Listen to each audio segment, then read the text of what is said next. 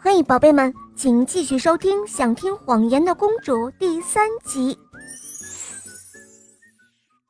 只听男孩继续说道：“当我已经看到我想看的东西之后，我从那位神仙那里抓了一把糖凝成的一根绳子，然后我要下来，可是绳子不够长，于是我在背上挠了一会儿。”结果抓到了一只虫子，我把它剥了，把它的皮割成一条一条的，再做成了一根绳子，然后又往下爬了几十公里。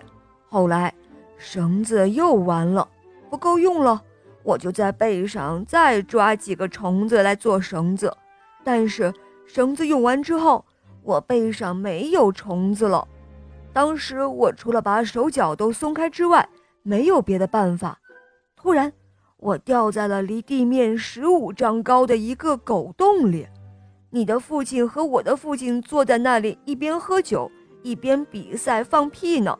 哈，你父亲输了，他还向我父亲借钱，然后闭嘴，你纯属撒谎。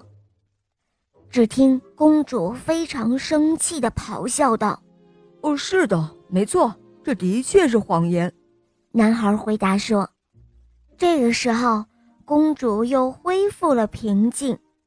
她将手递给了男孩，她承认，男孩赢了。这是一个真正会撒谎的家伙。就这样，很快，国王就为他们举行了盛大的婚礼。